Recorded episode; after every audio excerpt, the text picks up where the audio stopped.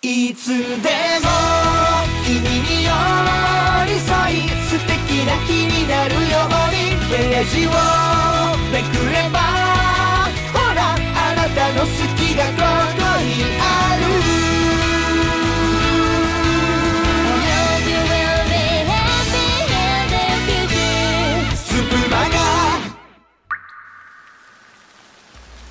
夜のうちに静かに降る雨。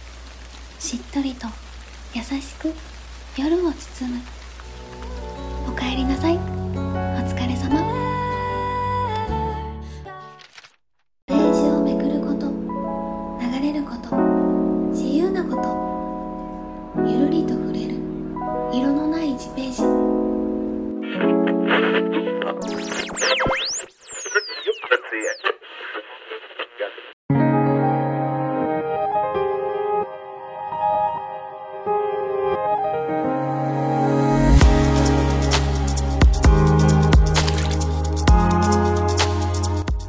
スナーさんの点と点がつながりその輪が広がる一つのきっかけ。こんばんは。週の初めの月曜日。本日もお仕事お疲れ様でございました。ご無沙汰しております。すでにアカウントがないのですが B ラジオの方と同様にシフトで本日を担当させていただいており参加させていただいております。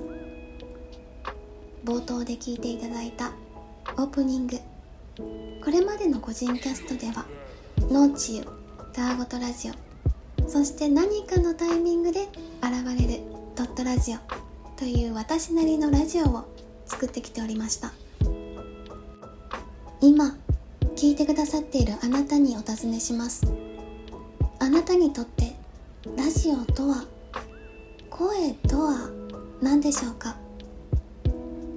ラジオとは何であるかいろいろと定義づけがあると思います。形とかね、えー進み方とかねいろいろ構成などあると思います。また声とは何であるのかも、ね、一人一人違った意味を持っているものだと思います。最後のたわごとラジオでですねあの五尺並べというあなたはその言葉をどう理解しているのかどう捉えているのかということをリスナーさんに尋ねて皆さんの声の語尺を教えてもらいました。もうね、えそのキャストは、えアカウントと一緒に、え今ねここでは聞くことができないのですが皆さんに教えていただいた声の語尺私のもとにあります。で声ってそこにいないのに聞こえてでもまるで今ここにそこにいるみたいな感じ。抽象的でありながらものすごく具体的。誰だかわからないのに誰だかわかる。そんな不思議な存在だなと私は思います。でラジオってね、そんな声を届けてくれる一つのツールなんだなと捉えております。電波に乗せて何を届けるのか。まあ、ラジオは大抵の場合複数人ではなく一人で聞くことの方が多いと思います。それは、まあ、誰かの語りとして聞くのかそれとも複数のパーソナリティによっての対話として聞くのかラジオのスタイルは様々ですよね。スプーンでも聞くことを専門としている方また作り手として活動をされている方と様々です。何を求めて耳を傾けるのか。そうするとその声と向き合うことができますよね。またその先に何を求めて作っていくのか。それによってものづくりへの情熱が湧いてきますよね。意識することで得られるもの。作るものの質というのが異なってくるんだろうなと感じております。スプーンを始めたばかりの頃は、まキャストやライブ配信でなかなか聞いてもらえなかったりハートやコメントというものねもらえなかったりと誰しもが悩む時期っていうのがあると思います。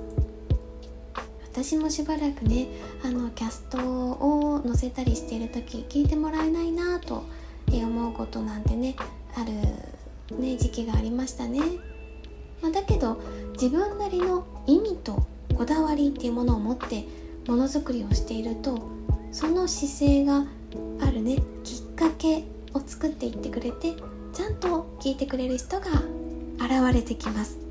まあね時間はかかります。そんなもんだなと思うしかないんでしょうね。そこはね、